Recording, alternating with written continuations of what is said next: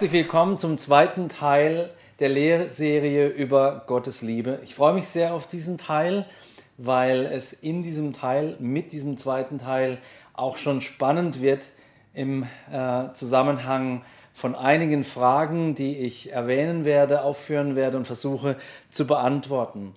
Heute kommen wir, man sieht es auf dem Bildschirm, zum dritten Punkt, nämlich welcher Art ist eigentlich Gottes Liebe? Wir haben letztes Mal einführend über die Liebe Gottes gesprochen und dieses Mal möchte ich konkret auf die Liebe Gottes und ihre Art zu sprechen kommen. Welcher Art ist Gottes Liebe? Ich liebe dich, dieser Satz, der kann ganz schön viel bedeuten. Wenn ein junger Mann, stellt euch dieses Bild mal vor, mit seiner Freundin am Strand entlang geht, die Sonne geht unter, der Himmel färbt sich rot. Verträumt gehen sie Hand in Hand am Meeresstrand entlang und dann sagt er zu dir, ich liebe dich. Dann kann das verschiedene Bedeutungen haben. Die erste Bedeutung ist ganz profan, ich muss ihr irgendwas Schönes sagen, damit ich sie so schnell wie möglich küssen kann. Also eine eher testosteron gesteuerte Aussage, als eine Aussage, die vom Herzen kommt. Es kann aber sein, wenn er moralisch ein bisschen stabiler ist oder solider ist oder vielleicht sogar christliche Tugend in sich trägt, dann meint er vielleicht, ich liebe dein Lächeln, ich mag die Farbe deiner Haare, der Ausdruck deiner Augen begeistert mich. Ich kann mir nicht mehr vorstellen, ohne dich zu lieben, leben. Ich liebe dich. Deine gute Laune macht mir gute Laune. Ich will mit dir für immer zusammen sein. Ich liebe dich wirklich. Was er sicher nicht meint mit dieser Aussage ist, ehrlich gesagt, du hast ziemlich üblen Mundgeruch Deine Augen stehen nicht gerade zueinander. Deine Knie erinnern mich jedes Mal, wenn ich sie sehe, an ein Kamel. Und deine, dein Charakter gleicht eher Attila dem Hunnen als einer jungen Frau. Aber ich liebe dich trotzdem. Das meint er sicher nicht, aber mit diesem kleinen Einblick will ich etwas auch ähm, auf lustige Weise herausarbeiten. Der Satz, ich liebe dich, kann viel bedeuten. Was bedeutet es, wenn Gott zu uns sagt, ich liebe dich. Da ist das, das dritte Beispiel, was ich erwähnt habe, gar nicht so weit weg. Weil moralisch gesehen bist du und ich der Mensch mit dem Mundgeruch, der Mensch mit den knubbeligen Knien, der Mensch mit den schielenden Augen, der Mensch mit der Knollennase, den Krampfadern oder suchst dir aus. Gott liebt uns nicht wegen unserer äußeren Merkmale. Gott liebt uns nicht, weil wir so toll wären eigentlich liebt Gott ganz schön abscheuliche Persönlichkeiten. Wenn ich in mein Leben hineinschaue, dann gibt es vieles, was nicht liebenswert ist. Da gibt es viele Dinge, die ich Gott nicht hinhalten kann und sagen kann, gell, deswegen liebst du mich. Gott liebt uns nicht wegen unserer Leistungen, unseres Aussehens, unseres Intellekts. Er liebt uns aus einem anderen Grund. Unsere Sünden haben uns hässlich gemacht. Wir sind nicht schön per se. Aber Gott liebt uns eben nicht, weil wir attraktiv sind, sondern, und hier greife ich zurück auf letzte Woche, weil es seine Natur ist zu lieben. Gott ist Liebe, das haben wir letztes Mal festgestellt, und seine Zuneigung hat er vor der Gründung des Universums bereits auf dich gerichtet. Gott hat uns schon geliebt, bevor wir irgendetwas tun konnten, ja, bevor wir überhaupt existent waren. Durch seine Gnade hat Gott die Entscheidung getroffen, mich und dich zu lieben. Wir gehören ihm und wir werden durch diese Liebe verwandelt. Ein ganz wichtiger Punkt, Schönheit, und zwar wahrnehmbare Schönheit, die über äußere Schönheit, Schönheit der Sprache und andere Dinge hinausgeht, ist Schönheit, die Gott in uns weckt. Und Menschen nehmen diese Schönheit wahr. Ich werde darüber nicht viel sagen, sondern ähm, nur darauf hinweisen, dass es eine Lehre gibt ähm, in der Soundcloud oder auf unserer Webseite zum Thema oder auch im YouTube-Kanal zum Thema der Duft Jesu. Da ähm, spreche ich darüber, wie Menschen diese Schönheit, die Gott uns schenkt, durch seine Liebe wahrnehmen können. Wir gehören ihm und nichts, sagt Römer 8, kann uns trennen von dieser Liebe, die Gott uns geben kann. Darauf werden wir nachher noch genauer eingehen. Mein nächster Punkt ist der, Gottes Liebe ist intertrinitarisch. Klingt ein bisschen sperrig, aber mein erster Punkt ist eigentlich ein ganz wichtiger Punkt, weil hier nochmal ein Unterschied herauskommt zwischen der Liebe Gottes zu den Menschen und der Liebe Gottes zu Gott. Es gibt da einen Unterschied. Wenn ich schreibe, Gottes Liebe ist intertrinitarisch, dann heißt es, in der Trinität gibt es eine Art von Liebe, die es zwischen Gott und dem Menschen nicht geben kann. Ein wunderbares Bild, das mich sehr begeistert und das ich öfters schon erwähnt habe, ist das Bild der Perikorese, ein Bild, das die frühe Ostkirche gefunden hat, um die Trinität zu beschreiben. Ähm, Perikorese, ein zusammengesetzter Begriff, den ihr vielleicht kennt von den zwei bekannteren Begriffen ähm, Peripherie, also das Umgebende, und äh, Choreografie. Die alte Ostkirche hat sich die Trinität vorgestellt als göttlichen Tanz der Liebe. Der Vater führt den Sohn, der Sohn hält den Heiligen Geist an der Hand und der Heilige Geist greift den Vater und sie bewegen sich miteinander. Ihr Angesicht ist einander zugewandt und sie sind begeistert voneinander. Die Liebe in Person Schaut die Liebe in Person an.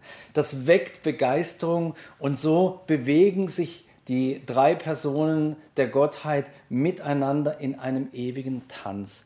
Das ist der Ort, der Ort der Liebe, an dem du und ich eingeladen sind. Gott ist so begeistert, so erfüllt von Liebe, dass es sein Anliegen ist, diese Liebe weiterzugeben an dich und mich. Und keine Sorge, Gott hat genug Liebe, auch für dich. Gott möchte uns teilhaben lassen an seiner Liebe und möchte uns schenken, dass wir erleben, was echte Liebe ist. Aber es gibt einen Unterschied zu der Liebe Gottes zu den Geschöpfen. Gott liebt in sich nicht barmherzig. Gott liebt in sich nicht vergebend. Gott muss Gott nicht vergeben. Gott muss nicht barmherzig zu Gott sein. Und da gibt es noch ein paar andere ähm, Punkte. Aber uns gegenüber ist Gottes Liebe barmherzig, gnädig, vergebend. Gott liebt Gott und Gott liebt uns und dennoch gibt es eine, einen Unterschied zwischen der Liebe, die in der Trinität stattfindet und der Liebe Gottes zu den Menschen. Zweitens, Gottes Liebe ist dem Geschöpf zugewandt. Was heißt das? Ich will zwei Bibelstellen zitieren. Titus 3, Vers 4, dort heißt es, als aber die Güte und die Menschenliebe unseres Retters erschien. Wir denken daran, dass im Titusbrief steht, Gott schenkt seine Liebe, Gott empfindet Liebe den Menschen, seinem Geschöpf gegenüber. Aber es geht noch weiter. Johannes 3, Vers 16, diesen Vers kennen wir alle. Dort heißt es, denn so hat Gott die Welt, also die gesamte Schöpfung der Welt, nicht nur den Mensch, ähm, geliebt, dass er sogar seinen einzigen Sohn gab, damit jeder, und hier sind wieder wir gemeint, der an ihn glaubt, nicht verloren geht, sondern ewiges Leben hat. Liebt Gott auch die Schöpfung oder nur die Menschen in der Schöpfung? Ich glaube, dass Gott die ganze Schöpfung liebt. Ich glaube, dass Gott die ganze Welt ähm, tatsächlich sprichwörtlich liebt. Warum komme ich da drauf? Ich möchte Römer 8, Vers 22 erwähnen. Dort heißt es, denn wir wissen, dass die ganze Schöpfung zusammen also mit uns, seufzt und zusammen in Geburtswehen liegt. Die ganze Schöpfung wartet auf Erlösung. Die ganze Schöpfung wartet auf das Höchste. Und wir kennen aus dem 1. Korinther Kapitel 13 die Aussage, da kommen wir auch nachher noch drauf, dass die Liebe das Größte ist. Die ganze Schöpfung wartet auf das Größte, auf das, was bleiben wird, auf Gottes Liebe. Es gibt, wie gesagt, Unterschiede zwischen der Liebe Gottes in sich und der Liebe zur Schöpfung. Die Liebe zur Schöpfung ist eine erlösende Liebe. Gott muss Gott nicht erlösen, aber er muss die Schöpfung erlösen. Drittens, Gottes Liebe ist unerschöpflich. Wir kennen den Spruch, die Liebe Gottes hört nie auf oder die Liebe hört nie auf. 1. Korinther 13, Vers 8. Die Liebe Gottes ist unerschöpflich. Wenn jemand Liebe ist, dann ist er zugleich selbst der Quell der Liebe und dieser Quell der Liebe ist unerschöpflich. Ein grünes Auto wird zwar in der Sonne durch die UV-Strahlen mit der Zeit vielleicht etwas hellgrüner oder mattgrüner werden, aber es ist immer grün. Du kannst es anschauen, solange du willst. Es wird nicht rot werden. Es ist grün. Gott ist Liebe. Du kannst so viel Liebe empfangen von ihm, wie du möchtest. Er wird immer Liebe bleiben. Die Liebe Gottes ist unerschöpflich und andauernd. Ich möchte einführen zu einem Punkt, der nachher noch kommt, Römer 8, Vers 39 zitieren. Dort heißt es, weder Höhe noch Tiefe noch irgendein anderes Geschöpf wird uns scheiden können von der Liebe Gottes, die in Christus Jesus ist, unserem Herrn. Da kommen wir gleich vertiefend dazu. Nächster Punkt, Gottes Liebe ist vorsehend. Meine Frau und ich sind beide Vollzeit-Gebetshausmissionare. Ich habe vor zehn Jahren, dieses Jahr jährt es sich tatsächlich zum zehnten Mal, meinen äh, Beruf aufgegeben, habe in der Forschung gearbeitet, habe viel Verantwortung gehabt und habe meinen Job geliebt und dann hat Gott mich rausgerufen. Und für uns war es tatsächlich, obwohl wir lange schon gläubig waren, ein großer Schritt in, diese, in diesen Glauben, in das Vertrauen, dass Gott und seine Liebe vorsehend ist. Das heißt, dass Gott genau weiß, was wir brauchen, dass Gott uns versorgt, dass Gott uns trägt. Und ich kann nur sagen, nach diesen zehn Jahren, Gottes Liebe ist versorgend und vorsehend, wie ich es niemals erwartet hätte. Und ich habe erlebt, dass Gott dann, wenn es darauf ankommt, immer und sogar über Gebühr vorsieht und versorgt. Wir leben im Glauben daran, dass die Liebe Gottes vorsehend ist. Sie schützt uns, sie nährt uns, sie kleidet uns und sie lässt uns nicht vergehen, ähm, wenn wir in schwierigen Situationen sind. Gottes Liebe ist da und wir haben, was wir brauchen und mehr. Gottes Liebe verschenkt sich so gern an uns. Gottes Liebe ist, habe ich an anderer Stelle schon gesagt, motivierend. Die größte Motivation im ganzen Universum ist die Liebe. Die größte Motivation, uns zu etwas zu bewegen, zu locken, ja sogar zu drängen, ist die Liebe. Paulus schreibt in 2. Korinther Vers, äh, Kapitel 5, Vers 14, die Liebe Christi drängt uns, da wir zu diesem Urteil gekommen sind, dass einer für alle gestorben ist und so weiter. Paulus lässt hier sein ähm, Geheimnis, das Geheimnis seines unwahrscheinlichen Antriebs und Elans, lässt er hier raus. Er sagt, es ist die Liebe, die mich drängt. Es ist die Liebe, die uns drängt. Wir dürfen uns als Christen fragen, was drängt uns wirklich? Was drängt dich und mich? Ist es Gottes Liebe, die uns drängt? Oder sind wir gedrängt und leisten viel, weil wir denken, wir könnten auf diese Art und Weise Gottes Liebe verdienen? Wir haben vielfach die ähm, Ursache und Wirkung verdreht, umgekehrt, ausgetauscht und viele Christen sind extrem leistungsorientiert. Paulus war nicht leistungsorientiert, sondern zielorientiert. Und er war motiviert von Gottes Liebe. Was ihn angetrieben hat, war der beständige Zufluss, das beständige Wissen um Gottes Liebe. Weißt du, dass Gott verrückt nach dir ist? Weißt du, dass seine Liebe zu dir nicht aufhört? Weißt du, dass seine Liebe immer da ist für dich, zugänglich? Paulus wusste das. Und er konnte nicht anders, als er realisiert hat, Dieser Liebende hat sogar sein Leben für mich gegeben, als wiederum sein Leben für diesen Liebenden zu geben. Gottes Liebe ist motivierend. Gottes Liebe ist werbend. Was meine ich damit?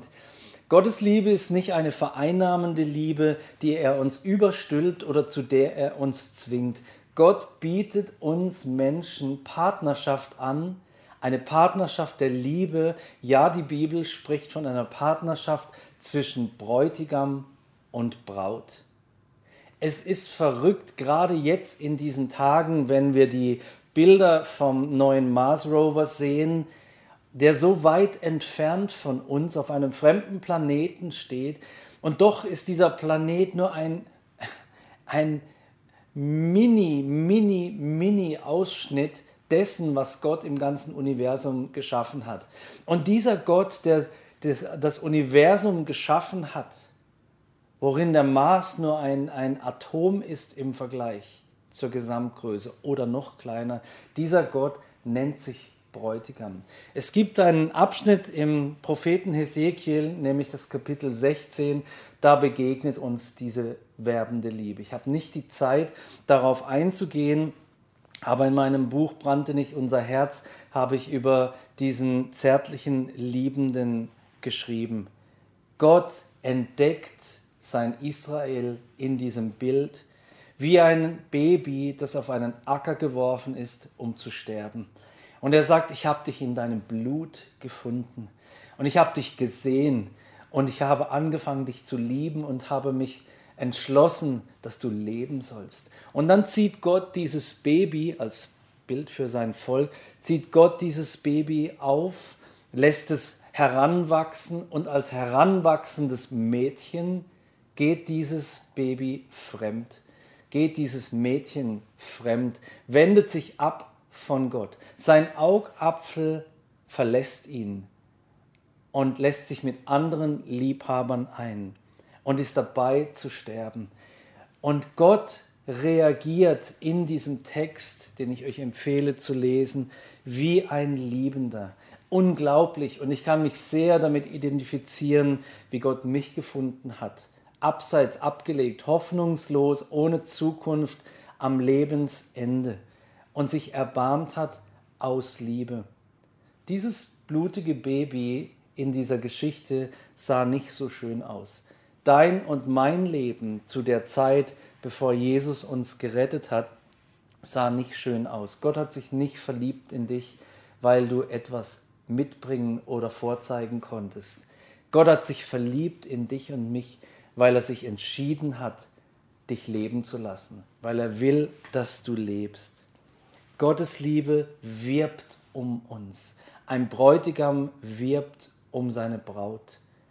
Wie ein Vater um die Liebe der Kinder wirbt und sich kümmert, so liebt Gott, so ist Gottes Liebe.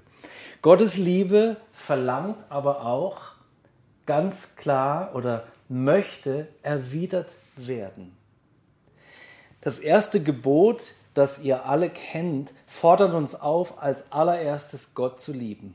Wie kann Gott erwarten, dass wir ihn lieben? Wie kann Gott erwarten, dass wir ja sogar gebieten, dass wir ihn lieben?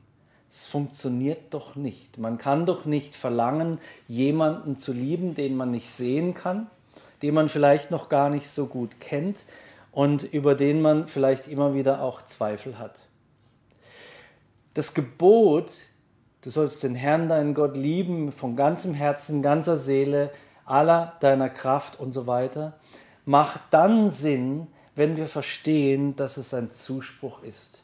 Etwas, das über unserem Leben steht.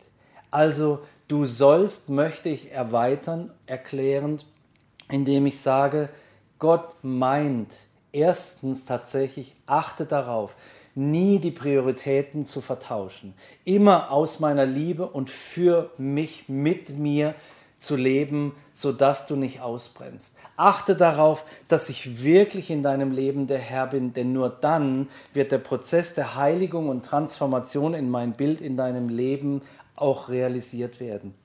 Zugleich sagt Gott aber mit diesem Gebot etwas Verheißungsvolles über uns aus. Nämlich dass wir in der Lage sind, Gott zur Nummer eins in unserem Leben zu machen. Gott verlangt nichts Unmögliches von uns.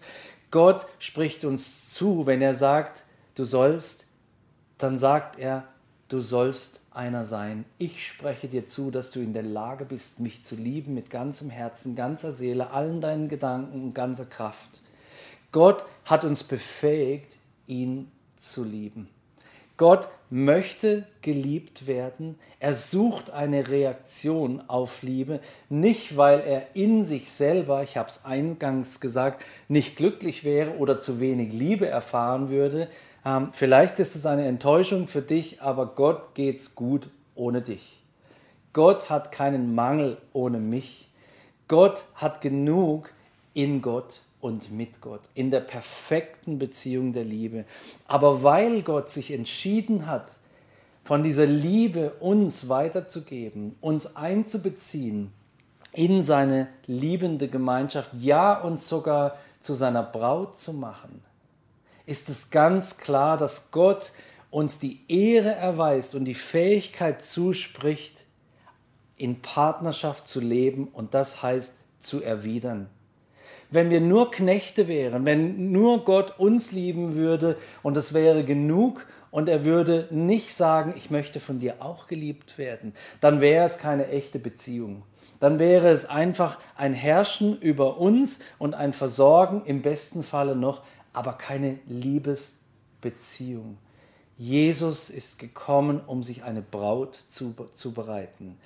Und stell dir vor, auf menschlicher Ebene der Mann oder die Frau, den oder die du liebst, würde zwar deine Liebe dankend annehmen, aber nie reagieren, nie dir sagen, ich liebe dich, nie eintreten in seine Rolle der Paarbeziehung.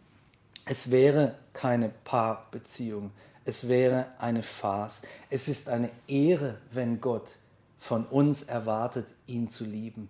Es ist eine Ehre, wenn Gott uns zuspricht, seine Braut zu sein. Es ist zu groß für unseren menschlichen Verstand und dennoch wahr. Gottes Liebe als nächster Punkt. Gottes Liebe ist das Größte. Was meine ich damit? Wir kennen den Vers in 1. Korinther 13, wo es heißt, nun aber bleibt Glaube, Hoffnung, Liebe. Diese drei, die größte von diesen ist die Liebe. Habt ihr schon mal darüber nachgedacht, warum die Liebe das Größte ist? Ich meine, ist nicht der Glaube das Größte? Aus Glauben sind wir gerettet worden. Ist nicht die Hoffnung wichtiger als die Liebe? Warum ist die Liebe laut Bibel das Größte? Ich möchte zwei Ebenen aufzeigen. Zuerst die Ebene, die Liebe Gottes. In Bezug, beziehungsweise die Liebe zu Gott. In Bezug auf Gott wird es später, wenn wir vereint sein werden mit ihm, nicht mehr nötig sein, soweit ich es übersehen kann, zu glauben. Denn wir werden, sagt das Wort Gottes, ihn sehen, wie er ist und wir werden mit ihm herrschen. Das heißt, wir werden seine Gedanken kennen, wir werden ähm, tatsächlich Gemeinschaft mit ihm haben, ähm, in der wir ihn mit den Sinnen wahrnehmen können. Wir werden ihn sehen, wir werden mit ihm leben. Ich muss nicht mehr glauben, dass er ist, ich werde ihn sehen, wie er ist. Zweitens, alle unsere Hoffnung wird sich einmal erfüllen. Hoffnung hat immer etwas zu tun mit Liebe. Wir erhoffen uns keine Dinge, die wir nicht lieben. Wir hoffen nicht für andere, wenn wir sie nicht lieben. Hoffnung hat etwas mit Liebe zu tun und findet in der Liebe ihre Erfüllung. Wenn wir bei Gott sein werden, wird die Hoffnung erfüllt und zwar alle Hoffnung. Alle Hoffnung auf Gesundheit, auf Heil, auf ewiges Leben und so weiter wird sich erfüllen. Das Wort Gottes sagt, wenn wir dort bei ihm sind, wird es kein Leid, keine Tränen und kein Geschrei mehr geben. Alle unsere Hoffnung in unserem heutigen Leid, in dem wir vielleicht stehen, wird sich erfüllen. Es wird nicht mehr nötig sein zu hoffen. Aber die Liebe wird nicht aufhören. Wir werden beständig in einer Liebesbeziehung mit Gott leben. Die Liebe wird bleiben. In Bezug auf Gottes Liebe selbst ist es so, Liebe ist ein Wesenszug Gottes. Gott sagt nirgends in der Bibel, ich bin die Hoffnung. Oder er sagt nirgends, ich bin der Glaube. Aber er sagt, ich bin die Liebe. Er tritt auf als der Liebende, die äh, Liebe in Person. Da sehen wir, die Liebe ist etwas Größeres als Glaube und als Hoffnung. Und in Bezug auf unseren Alltag, auf unseren Umgang mit Menschen, lasst uns einmal nachdenken. Ohne Liebe fehlt dem Glauben die richtige Motivation. Ohne Liebe bin ich zwar bereit, das Richtige zu tun, aber entweder brenne ich aus oder ich habe in Wirklichkeit eine Agenda. Ich will etwas haben für meine guten Taten. Ohne Liebe fehlt dem Glauben die richtige Motivation. Wenn wir ähm, in unserem Vertrauen auf Gott nicht auf einen Gott der Liebe vertrauen, werden wir anfangen, Dinge zu tun, um in der Hoffnung, ähm, dass Gott uns Dinge gibt, weil wir opfern, weil wir leisten. Ohne Liebe ist der Glaube eine Kopfsache. Ohne Liebe ist der Glaube anstrengend. Ebenso bezieht sich eine gesunde Hoffnung, wie ich gesagt habe, auf etwas, was wir lieben. Liebe steht im Zentrum unseres Glaubens und unserer Hoffnungen. Liebe steht über Glaube und über unsere Hoffnung. Ein kleiner Nebenaspekt, der mir aber sehr wichtig ist, Liebe ist immer verbunden mit Wahrheit. Liebe ist nicht Lügen, um nett zu sein. Liebe ist nicht nur dienen, um das Richtige zu tun oder um eine Reaktion zu bewirken. Liebe heißt es in 1. Korinther 13, Vers 6, Liebe freut sich an der Wahrheit. Liebe liebt es, wahrhaft zu sein. Und das kann auch für uns unangenehme Aspekte mit einschließen. Ich will euch ein Beispiel sagen. Gerade vor kurzem habe ich ähm, auf Arte eine Dokumentation angeschaut über ähm, osteuropäische Bettler, die äh, wir auch hier in Freiburg auf den Straßen haben. Da sitzen immer an verschiedenen Ecken äh, Frauen ähm, aus Osteuropa und Männer und sie betteln. Sie sind ein paar Wochen zu sehen, jeden Tag, sitzen den ganzen Tag vorm Edeka oder wo auch immer und sind dann plötzlich weg. Diese Dokumentation, die ich sehr empfehlen kann, mm, begleitet eine dieser Frauen. Und man erfährt also, nein, es sind keine Bettlerbanden, die am Abend das Geld abgeben müssen, das sie tagsüber erbetteln, sondern es sind Mütter und Väter, Töchter, und Geschwister von Menschen, die beispielsweise in Rumänien in armen Dörfern leben und nichts haben. Sie lassen sich nach Deutschland, Österreich und andere Länder fahren, um dort für ein paar Wochen sozusagen Geld verdienen. Jetzt könnte man sagen, ist ja eigentlich unfair, wenn das jemand ausnutzt, die ähm, nach Deutschland zu fahren, diese Menschen, der kassiert nochmal Fett für seinen Transit ähm, lasst uns doch die Leute kostenlos hierher bringen. Wir verwechseln dann, dass der größere Akt der Liebe, der wahrhaftige, und darum geht es mir gerade, der wahrhaftige Akt der Liebe ist nicht ihnen das Betteln in der Ferne zu erleichtern, obwohl sie auf diese Art und Weise ein Grundeinkommen zusammenbringen können, mit dem sie ihre Kinder und ihre Familien ernähren können.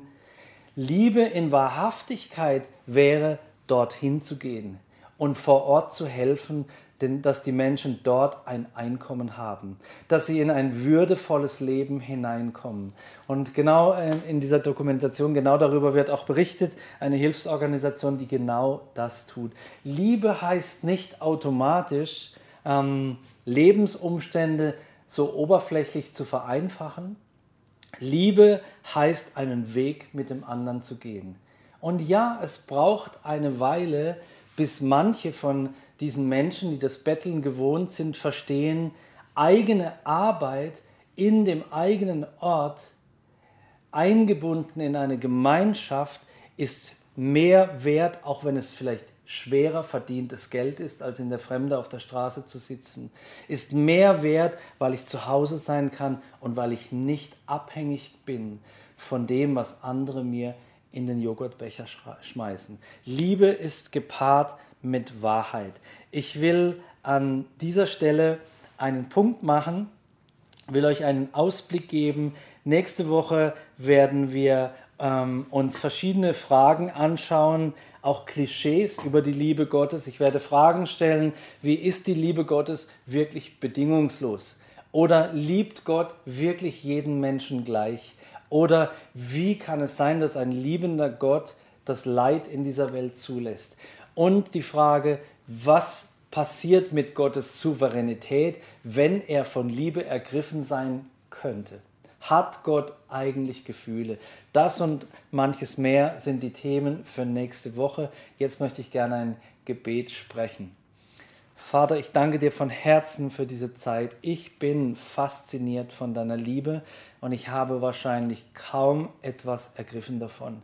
Aber Gott, ich bete für jeden, der diesen Beitrag gesehen hat, dass du ihm, dass du ihr in deiner Liebe begegnest, dass du ein Feuer in ihrem und seinem Herzen anzündest, das so hell brennt, dass auch er und sie sagen können, wie Paulus, die Liebe Christi drängt mich.